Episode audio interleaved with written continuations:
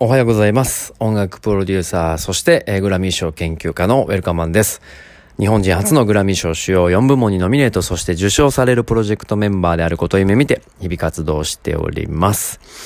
えー音声で綴るブログ、ボイスログですね。今日も一つのテーマに絞ってお話ししたいと思います。今日のテーマは、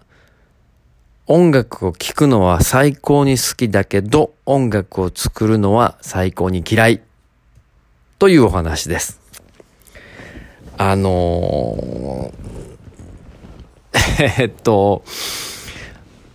あのー大きく二つのセクションに分かれてちょっとお話ししていこう、おきますね。えーっとですね。まあ、このボイスログは僕個人的に心の整理とか頭の整理をするためにメモにしていたりだとか、えーそのメモを聞いていただいて共感していただいた方へのメッセージだったりとか、もっと言うとビジネスリンクしたいなとも思っていたりしているので、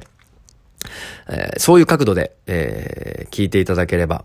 あの、客観的に聞いていただければ嬉しいなと思います。二つのセクションに分けるんですけれども、えっと、そもそもですね、音楽を聴くのは大好きなんですよ。もう音楽を聴けばやっぱテンション上がる。その自分のモチベーションとか自分のこう感情に合わせた音楽をチョイスして、えー音楽を聴くことがもう僕にとってすごく人生を豊かにする、してくれる最高の、えーツールなんですね。それは間違いない。で、なので、それが自分が奏でる側っていうか音楽を作る側になって、えー逆にそういう人たち、音楽を大好きな人たちを増やして、僕がこう、音楽が大好きな、こう、音楽で豊かになった気持ちを人よりも多く作ろうと思って自分が作り手になった、なろうとしたんですね。がしかしですね、えーっと、そんな思うようにはいかず、えー自分の才能だとか、作るね、作る才能だとか、えーですね、音楽の作る感性だったりとか、まあそういうのをですね、一生懸命作るんだけど、えー作れば作るほど自分に幻滅していく、あんな大好きな音楽、あんだけ人生豊かにしてくれくれた音楽を自分が作るってなると相当難しいなっていうか、おい、これできんなみたいな、えー壁にね、ガンガンぶち当たっていくんですよね。えーっと、で、えーただしかしね、音楽が嫌いになることなんて、まあ、1ミリもなくてですね。なぜかっていうと、それよりも、その自分がダサいと、自分が作った音楽がダサい、自分のクリエイティブはいけてない、ああ、自分才能ないなって気づくことよりも、それ以上に音楽が好きなんで、あの、覆いかぶさってきてね。でも好きやから、もう一回トライアンドエラーしようとかね。えー自分が作り手じゃなくて、裏方としてでもいいし、えー何かしらの形で音楽っていうものを一人でも多くの人に幸せにするのであれば、自分が作り手ではなくって、作ってる人をサポートする側でもいいし、それで、えーっと、音楽で人生が豊かになるんだよっていうことをね、お仕事にすれば、ずっと楽しいことが続くと。思っとるわけなんですけれども、まあそれはそれで難しくて、えー結局はその、うん、クリエイティブの部分で、えーこうぶち当たってくるわけなんですよね。で、えっ、と、音楽を作るというお仕事をしようと思って20代のまあ真ん中後半30代ちょっとぐらいまではそれだけでなんとかやれたし、えっと、サポートする側だったり、自分がやる、やる側だったりとかで、いろいろね、あのまあ、20代ぐらいは、えっと、全然売れないバンドマンだったんでね、自分で水に切ってやってたんですけど、いつの間にか仕事になりだして、自分の好きな音楽で。で、いつの間にか自分の好きな音楽がダサくてね、納得いかなくて、裏方に回って、サポートする側になって。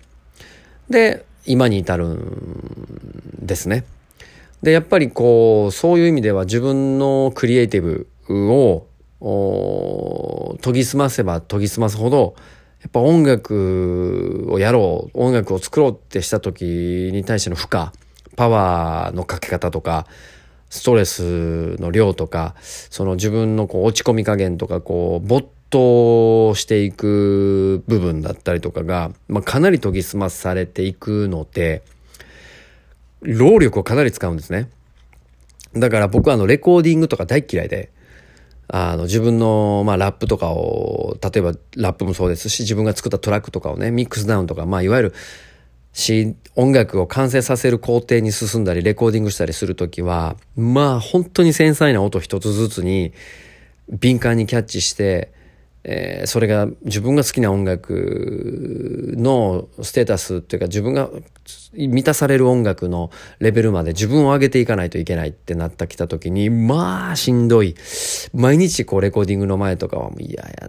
なって思いながらも今日も自分の情けない自分のとこに向き合うんか嫌やな。でも一生懸命やろうみたいな。あのあれです。ジム行く感覚に似てます。今日も自分を追い込むんか。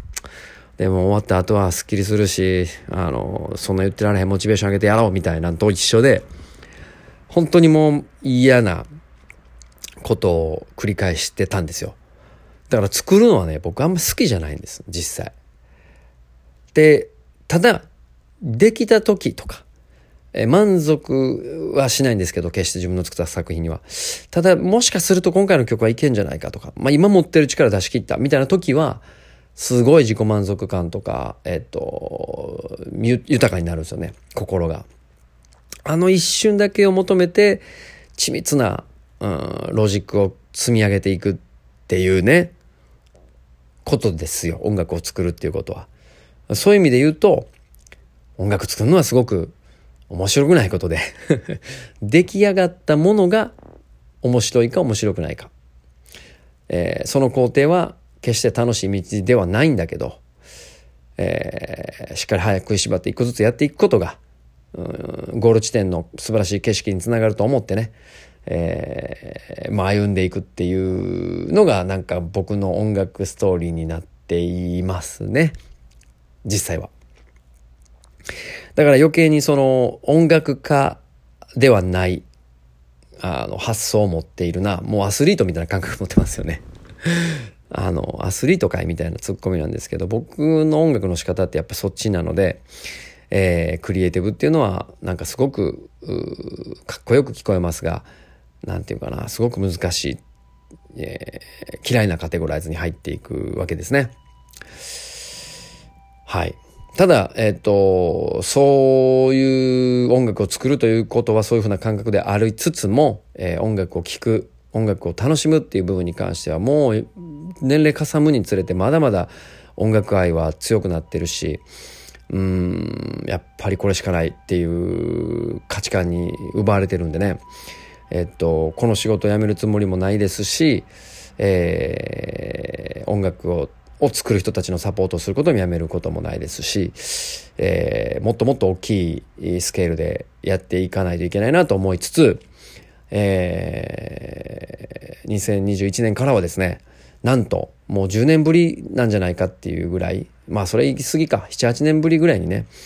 あのもう一回クリエイティブやろうかなと思っているんですよ実は。その自分にとって嫌いやなと思ってる作業を。で今練習がてらねこの間曲を1曲サンプルからなんか適当に引っ張って作ったんですけどまあダサい。まあダサい。やっぱりダサい。どうにかならんかな、この才能。こんだけ好きやのに音楽ほんまに。えー、ということでですね、えー、また作るっていうことに対しての、こうね、なんかこうハードルを自分で上げて戦おうかなと思ってる次第でございまして、あのー、なんかね、ふと、これはメモっとかないといけないなと思ったので、ここで、えー、ボイスログに、しております。音楽を聴くことは、年々好きになってる人重ねるにつれてすげえ自分にとって大事なツールはできたなって日々日々思っていますが、えー、音楽を作るということに関しては自分の弱さとか、えー、自分の実力のなさとか自分が描いてるものではないっていう惨めさ